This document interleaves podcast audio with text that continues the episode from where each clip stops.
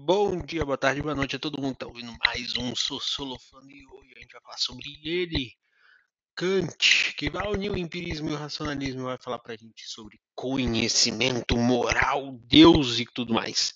Vamos começar. Um dos últimos dos grandes aí, né? Pois é, Kant é um dos últimos dos grandes.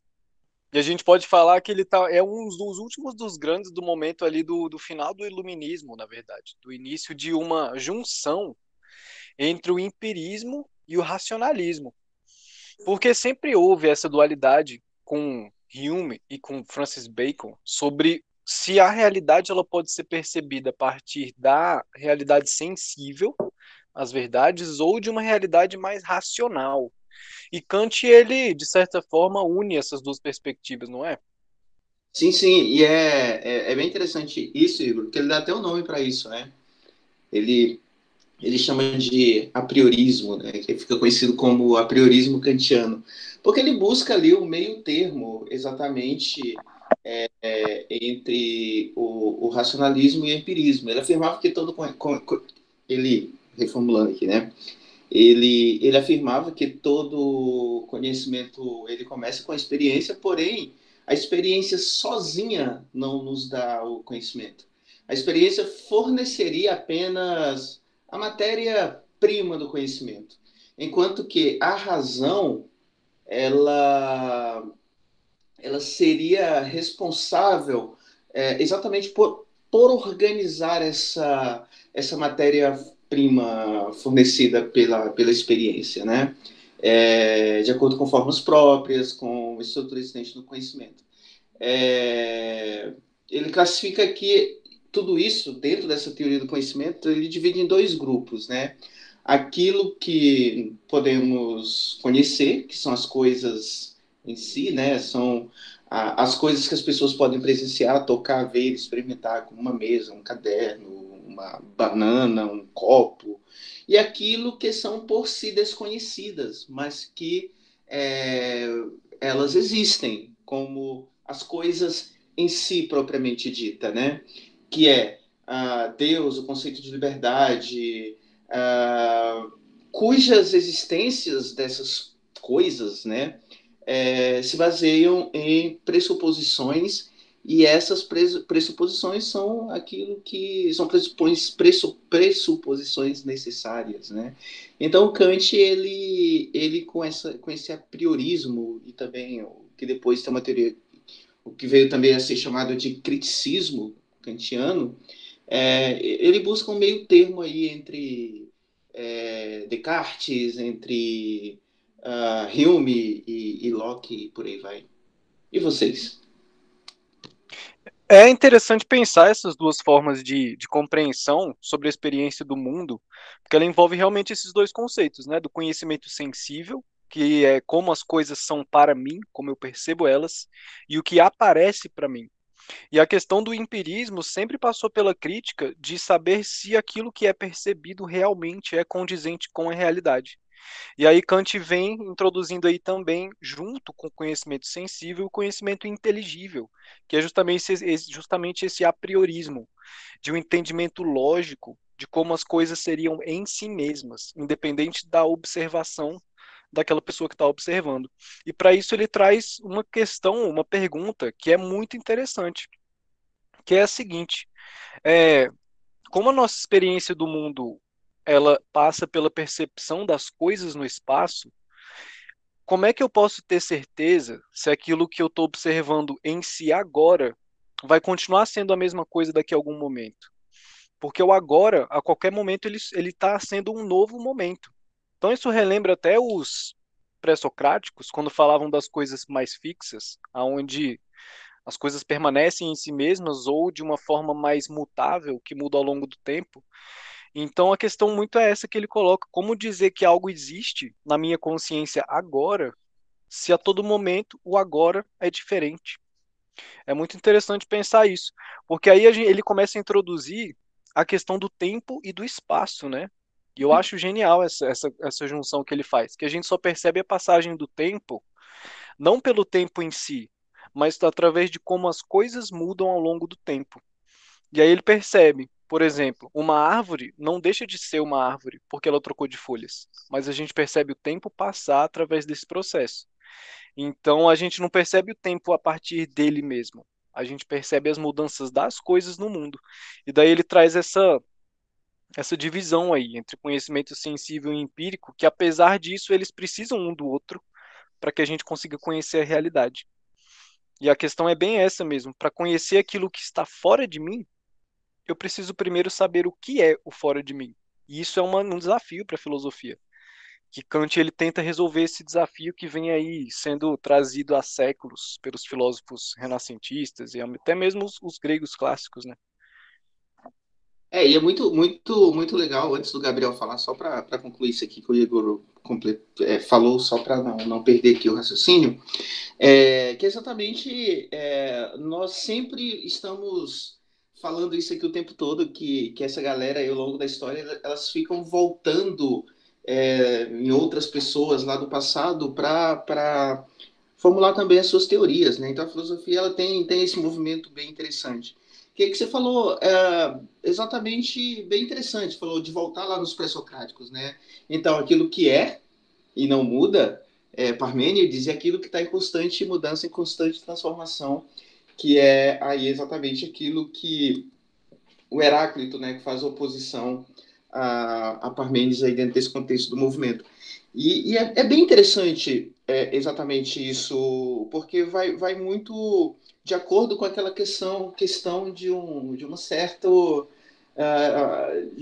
vamos, podemos, não sei se podemos falar aqui de materialismo histórico, né, mas uh, a necessidade de, de você entender a coisa através dela mesma, através da história. Você, você trouxe, por exemplo, é, a árvore que, que muda de folhas, né? Ela não deixa de ser árvore, ela continua sendo a árvore em si, ela continua sendo a coisa em si, porém a coisa transformada, a coisa modificada. Então, realmente, é, todo, toda essa questão do movimento é, é muito, muito interessante, muito bacana dentro dessas teorias kantianas propriamente ditas. Gabriel, sei que você está ansioso aí, vamos lá. Tava aqui ansioso para falar e, pô, acho que vocês mandaram muito bem já. Tem uma parada que eu gosto muito de falar sobre Kant, nessa relação que vocês estavam falando sobre sensibilidade e entendimento, que é a parte que ele explica a teoria dele do a priori e a posteriori, da, da forma de conhecimento antes da experiência e depois da experiência, né? E aí eu gosto da divisão que acontece mais ou menos assim, que é o que vem de fora é a matéria do conhecimento. E aí ele se aproxima muito da galera empirista, né? O que vem de fora é a matéria do conhecimento. E o que vem da gente é a forma do conhecimento. Então, tipo, ele concorda com os racionalistas, admitindo que a razão não é uma folha de papel em branco. E a diferença é que a matéria e a forma atuam ao mesmo tempo. Então, para conhecer as coisas, a gente precisa da experiência sensível, que é a matéria em si, mas essa experiência não será nada se ela não for organizada por formas da sensibilidade do entendimento, que por sua vez vão ser a priori da condição da própria experiência. Aí essa sensibilidade, ela vai ser uma faculdade receptiva, que a gente vai obter nessas representações exteriores, enquanto o entendimento vai ser uma faculdade de pensar ou produzir conceitos. Aí, em cada uma dessas partes, né, a gente vai identificar formas a priori diferentes, que o Kant até traz para a gente que a gente pode trazer o espaço, o tempo, que o espaço e o tempo eles não vão existir como uma realidade externa, mas são formas a priori que já existem no sujeito e servem para organizar as coisas. Então, até explicando de uma outra maneira, fora da gente estão as coisas, mas quando a gente percebe elas em cima, embaixo, do lado, ou então antes, depois, durante, é porque temos uma intuição a priorística do espaço e do tempo. Caso contrário, a gente não poderia percebê-las. E as formas a priori do entendimento são as categorias da faculdade de julgar e unificar as múltiplas impressões dos sentidos. Então, elas funcionam como conceitos puros, sem conteúdo. Porque, antes de tudo, elas vão ser uma condição do conhecimento. Então, elas vão estar entre a substância, a causalidade, a existência. Então, a gente acaba observando as relações que a gente vai ter na, na própria forma da natureza e a gente afirma que uma coisa é isto, tal coisa é de outra, e isto existe, temos de um lado coisas que a gente vai perceber pelos sentidos. Mas de outro, quando a gente escapa, como algumas categorias de substância ou de causalidade ou de existência. Então, essas categorias elas não vêm da experiência, mas são colocadas pelo próprio sujeito cognoscente. Então, é, é o próprio indivíduo que conhece a parada. Então, é muito da hora que ele vai trabalhando essas ideias, assim, né? E, e até com essa teoria, a, a, gente garante a possibilidade do conhecimento científico como universal e necessário. Porque até então, a gente entende o conhecimento dos fenômenos que são percebidos inicialmente pelos sentidos e pelo entendimento. E a gente pode conhecer a coisa em si, sacou? Então a coisa em si ela denomina as ideias da razão para as quais a nossa experiência não nos fornece conteúdo necessário. Ah, que aí eu vou dar alguns exemplos, tá? Por exemplo, a ideia de alma, liberdade, mundo, Deus, nesse sentido porque a gente pode pensar, mas não pode ser conhecido efetivamente, porque como, como a gente já entendeu esse processo todo que eu estou mencionando, esse conhecimento ele vai se limitar ao campo da experiência, e como o ser humano deseja ir além da experiência, a gente vai ter que examinar racionalmente cada uma das ideias metafísicas, chegando sempre ao impasse, que ele vai batizar de antinomínio. E que isso é muito da hora para a gente nesse, nesses momentos assim de ideia. E quando a gente, e quando a gente fala sobre elas, essas antinomínias, a gente tem que examinar essa metafísica de alguns pontos, né? Argumentos que vão falar sobre a liberdade humana, a gente pode até argumentar que o mundo tem um início e ele é limitado, por outra a gente pode afirmar que ele é eterno e ilimitado, mas a gente vê que essas argumentações, elas geram para a gente uma impossibilidade de conhecer as coisas na totalidade em si. Então a gente decorre de uma impossibilidade do conhecimento metafísico, dando até uma posição mais ou menos agnóstica, né, para ele. E que você manda pra gente, Igor? Que você levantou a mãozinha. Levantei a mãozinha. Eu estava aqui refletindo sobre o que você falou, sobre essa ideia de espaço e substância, né? O espaço e matéria. Porque é justamente aí que está o X da questão para o Kant, quando ele estrutura a, a, o pensamento dele para dizer que a gente só percebe o espaço e a substância através da duração e através do tempo, que alguma coisa dura, né? O espaço ele é percebido através do tempo, que alguma substância dura nesse espaço, e ao mesmo tempo o tempo só é percebido através das mudanças dessas coisas no espaço. Por isso que no final das contas é muito complicado conhecer as coisas em si, e é justamente isso que Kant ele, ele consegue trazer, que, que eu vejo como se fosse uma espécie de, de limitação da forma de conhecimento humano, onde eu só consigo conhecer as coisas do mundo a partir de algo que eu já tenho dentro de mim, que seria essa noção de espaço, a noção de tempo, que não existem no mundo em si. Então é uma construção a priori, no sentido de que a variação das coisas dependem das mudanças das coisas em si, e a mudança do tempo é o que faz o espaço ser percebido a partir da, da, da, da existência dessa substância no mundo. Então, conhecer as coisas por completo seria uma coisa impossível mesmo, porque essas durações elas dependem, a existência das coisas e o conhecimento delas dependem do, a gente pode falar, do sistema de pensamento que a gente tem, onde a gente só acaba percebendo aquilo que nosso programa mental, a gente pode dizer, está preparado para entender. Então pode existir coisas na realidade que não são perceptíveis à racionalidade humana. E é essa limitação da racionalidade que ele aponta quanto ao racionalismo e ao mesmo tempo a impossibilidade de conhecer as coisas em si através do empirismo. Por isso que eu só consigo perceber o espaço pela existência das coisas durante um tempo naquele espaço. O espaço em si eu não conheço. E eu percebo o tempo através das mudanças das coisas. Então, o tempo e o espaço são coisas a priori. E aí que ele entra com essas ideias metafísicas sobre a compreensão do mundo. Então, percebendo as coisas a priori, é, a gente não consegue perceber, por exemplo, que a afirmação do, da existência de alguma coisa, ela ela é uma coisa certa e verdadeira. Porque a razão só capta aquilo que consegue se enquadrar nessa sensibilidade que o ser humano tem, que é limitada. Então, é o objeto que acaba se enquadrando a nossa inteligência, e não a nossa inteligência se adequando aos objetos.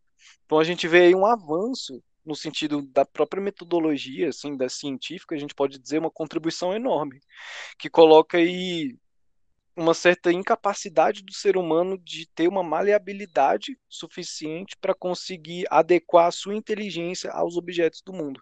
A gente pode tirar consequências várias desse processo. Por exemplo, de, de uma não percepção das realidades culturais de povos indígenas distantes na época da colonização, por exemplo, onde eles enxergavam a realidade de uma forma, povoado por entidades de outras formas que os europeus não sabiam reconhecer. Então a gente pode colocar isso como uma questão filosófica, assim, de qual é a realidade que cada povo, cada cultura consegue observar. Porque é como se a cultura fosse um pequeno programa, né? Um pequeno não, um enorme programa super complexo de formas de enxergar o mundo aonde determinadas culturas enxergam determinadas coisas, porque é daquela constituição daquele tipo de pensamento e que pode não existir em outro. Então a gente pode dizer que o ser humano cria realidades paralelas a partir desse desses a priores que existem dentro da cultura. Isso é muito interessante de se pensar. Uau. Não é mesmo, Luiz? Uau, uau, muito bom, Igor.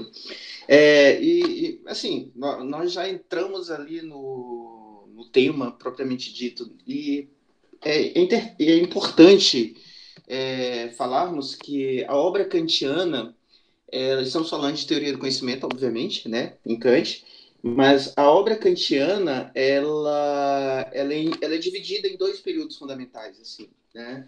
Nós temos o período pré-crítico e o período crítico, a fase crítica é, e a, fa, a, fa, a, fa, a fase pré-crítica. Né? O primeiro momento é aquele que ele é, corresponde à fase dogmática, digamos assim, né? que ele é muito influenciado ali por Leibniz. E o segundo momento ali, que é o famoso despertar do sono dogmático, né? é quando ele sofre aí o impacto com, ao conhecer a, a a filosofia de Hume, né? E tem aquelas obras ali muito muito voltadas ali para a questão da razão e da experiência, tem crítica da razão pura, crítica da razão prática, que entra a questão dos valores, que também é muito importante. Daqui a pouco é, eu penso que nós vamos falar sobre imperativo categórico, né? Então, ah, diante de tudo isso, é, dentro dessa questão do método, que é a própria crítica, análise reflexiva, ah, tem algumas questões fundamentais que ele coloca aí, e, e dentro de tudo isso que vocês falaram, é, são questões muito simples de que a, a, aparentemente, né, a priori, é, podem parecer muito simples, mas são questões muito pertinentes, né? Por exemplo, o que posso saber, como devo agir, o que posso esperar e, por fim, o que é o ser humano. Então, assim, no dia que, que conseguirem responder estas perguntas básicas, essas perguntas simples, é, aquele momento tipo zerou, né? Porque não há mais o que perguntar. Porque quando conseguirem responder tudo isso, é, é, é, tipo a questão dos universais, né? Não, não, não haverá mais perguntas, né? Porque pode parecer muito simples. O que é o ser humano? Mas sabemos o que efetivamente é o ser humano. Nós podemos taxar ali com 100% de certeza o que é o ser humano. Então, Kant é, ele, ele vai muito dentro de, de todas essas questões. É, e só para encerrar essa parte aqui, antes de irmos ali para, especialmente para a questão da ética, é importante falar da relação entre fenômeno e número, né? que é, muita gente confunde o número com número, não, mas é número. Né? O fenômeno é aquilo que se conhece, né? É, e o número é exatamente aquelas questões mais abstratas, mas porém elas existem, né? Então, Deus, por exemplo, está muito ligado ao número. E aquilo que eu posso conhecer está ligado ao fenômeno. Então, realmente, o Kant, é, até por toda aquela crítica que se faz a ele, morreu bem velhinho e nunca, nunca saiu da sociedade lá e fazia sempre a mesma coisa metodicamente, era um, um, uma mente uh, muito, muito à frente ali dentro de todas essas discussões. Gabriel. Não, perfeito. Até essa ideia da moral mesmo que a gente está trabalhando já está tá caminhando para ela, né? Vamos dizer assim. Uh, a gente vê até como na crítica da razão prática ele vai analisar um mundo ético, né? Que vai colocar até essas questões sobre liberdade, mortalidade da alma, da existência de Deus, assim vai. E até mesmo após ele concluir ser impossível conhecer as realidades da metafísica, ele se volta para a razão prática, que só é possível porque os seres humanos podem agir mediante ato de vontade de autodeterminação. Então, até tem um trecho dele que é muito legal, que ele fala: Tive de suprir o saber para encontrar um lugar para a fé. E essa capacidade do sujeito assumir livremente né, o dever de se autodeterminar, constituir a sua autonomia. Que até a autonomia é um dos textos mais famosos que normalmente vai estar. Tá, ou dos textos, não, um dos trechos mais famosos que vai falar sobre o esclarecimento até que ele trata o conceito de esclarecimento que vai se referir ao período do iluminismo, do qual até mesmo ele foi um dos mais importantes representantes.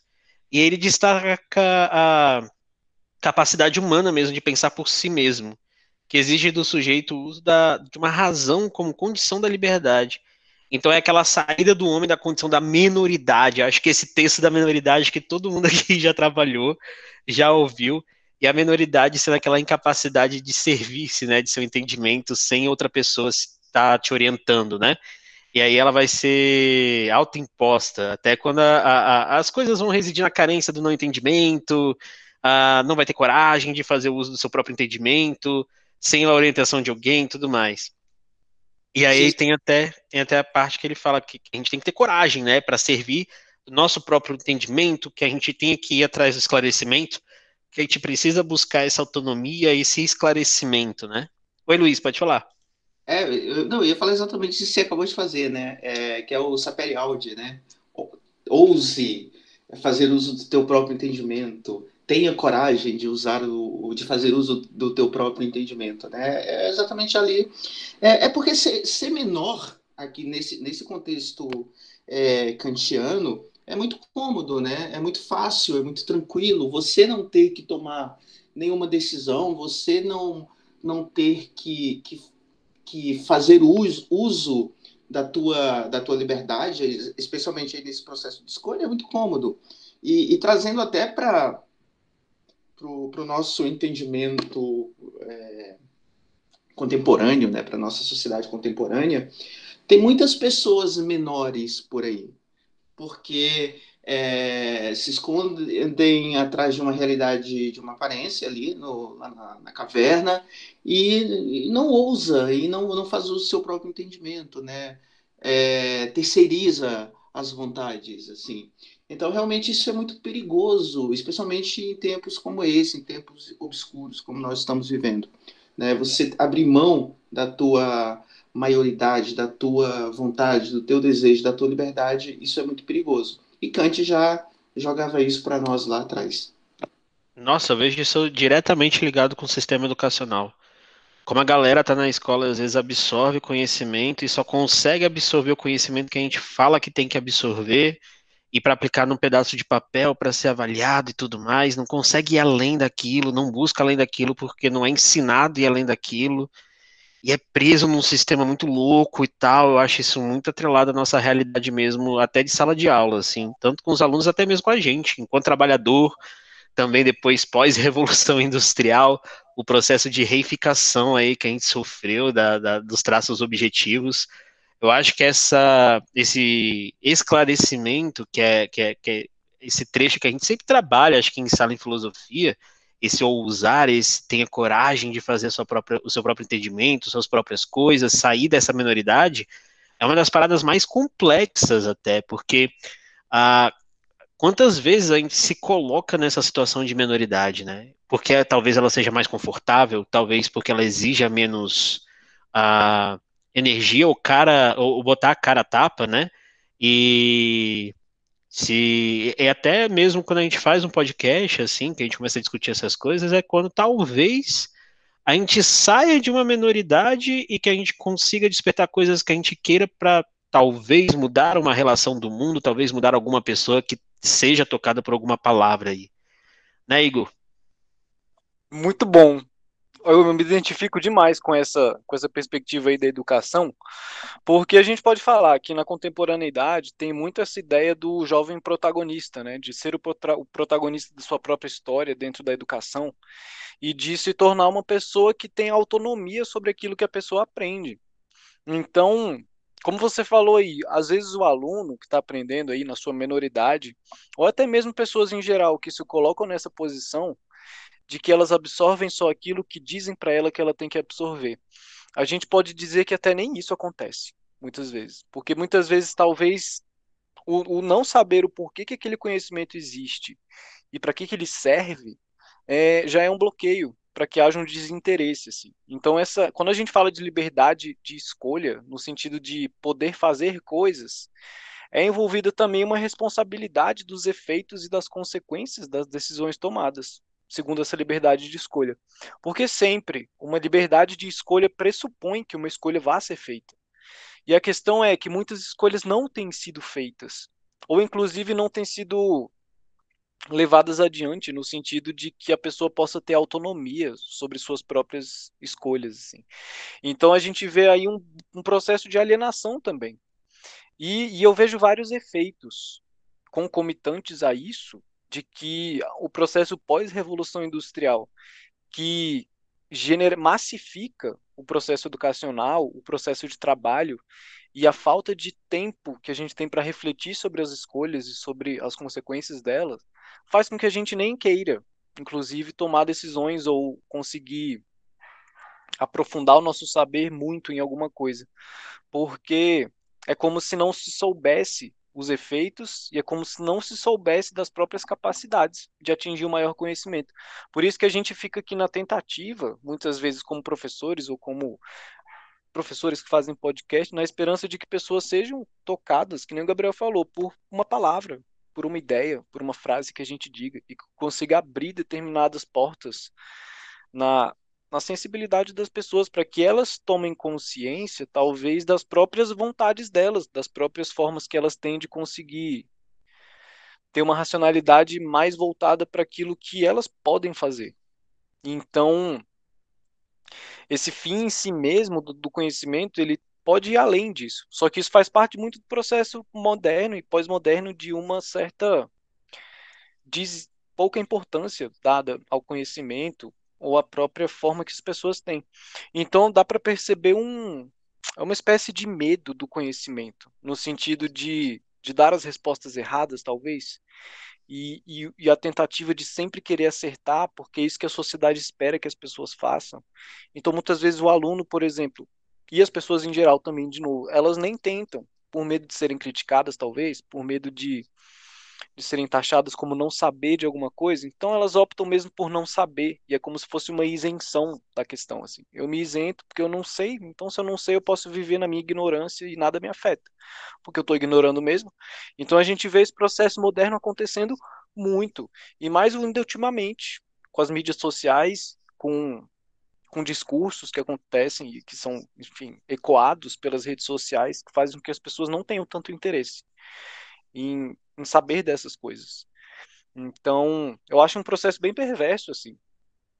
E quando a gente resgata Kant, para ele falar dessa crítica da ração prática, ele vem aí com os imperativos categóricos, né? No sentido de uma ética racional, porque é, seria um, um fim em si mesmo que não seria possível transgredir essa moral sem deixar de ser racional.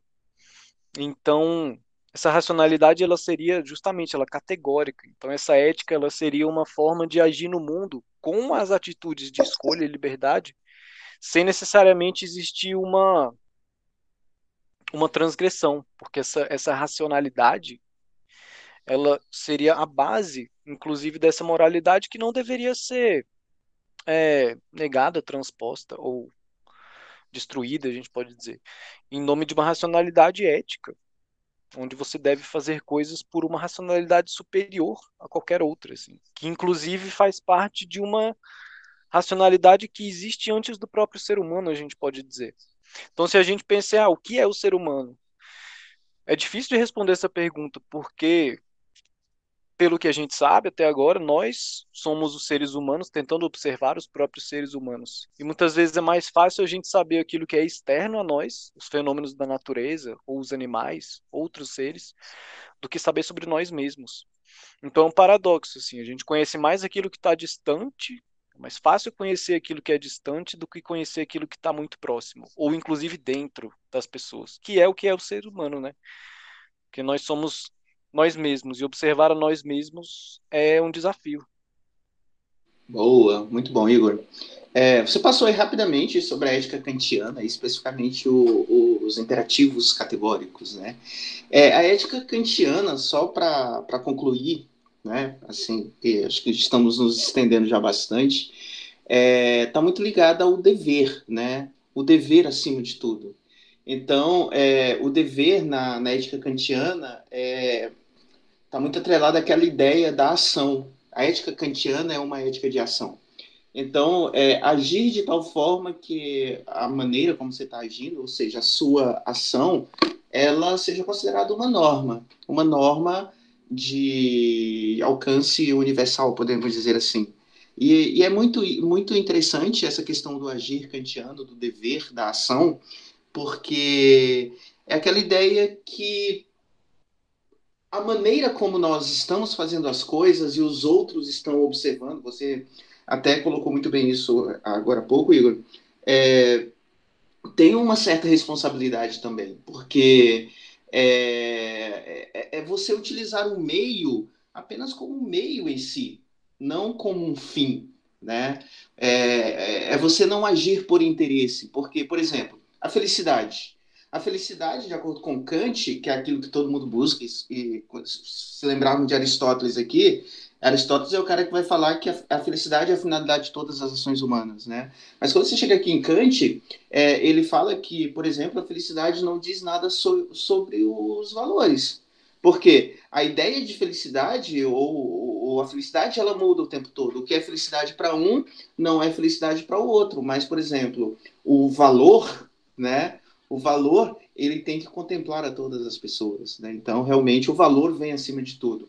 Ou seja, o valor que é o dever, né? Assim, o dever, de acordo com Kant, ele vem sempre em primeiro lugar. A felicidade, ela vem em segundo lugar. Ela vem depois, ela vem em segundo plano. E, e aí você fala, mas é, nós não agimos com interesse, nós não vamos chegar a lugar nenhum, nós não vamos é, ser felizes, né? Mas por exemplo, se você age de acordo com o dever, é, dessa forma, dessa ação kantiana, a, as, tu, as compensações elas serão consequências do, do teu dever, do que você está fazendo. Né? Então, é, a máxima kantiana de, dentro desse contexto aqui, só para encerrar a minha fala, é exatamente essa: tomar a humanidade como fim e não como meio. Não, é porque, uh, só para encerrar aqui, que é importante isso, é, ele fala sobre os tipos de juízos, né? Aí nós temos juízo analítico, juízo sintético e juízo sintético a priori. Uh, os juízos analíticos, é, quando predicado, ele já está no, contido no sujeito, ou seja, basta que eu analise o sujeito para conhecer o restante, é universal e necessário. É um conhecimento seguro o, o juízo analítico, né? Está ligado especificamente, por exemplo, às deduções matemáticas. E ele serve, o, o juízo analítico, apenas para elucidar, para determinar aquilo que você já sabe. É, você pode, por exemplo, falar: ah, o quadrado tem quatro lados. Né? Então, nós temos aí uma análise, e isso nós já sabemos, já está já tá implícito, né? É tanto que ele fala ali, o, o, o predicado, ele já está contido no sujeito, né? Então, o, o cavalo tem, sei lá, quatro patas. Tô correto, falei correto, né? Já, o, o predicado já está no sujeito, porque o cavalo é quadrúpede. Vamos, vamos, vamos mudar isso aqui para ficar mais bonitinho.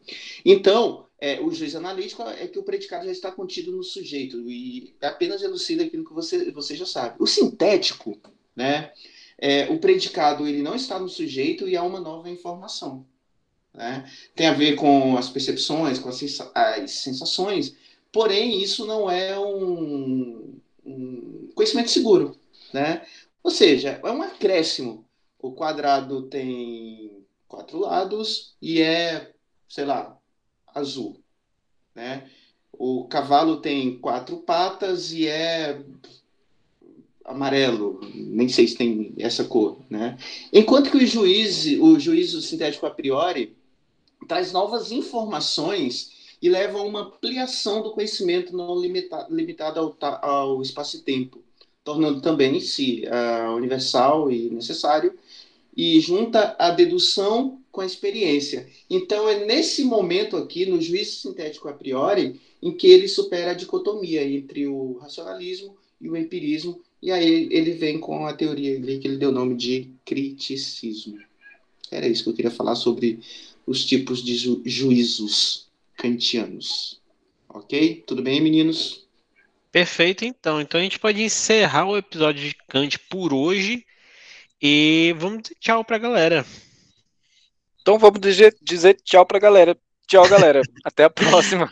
tchau, pessoal. Até a próxima. Tchau, galera. Até a próxima.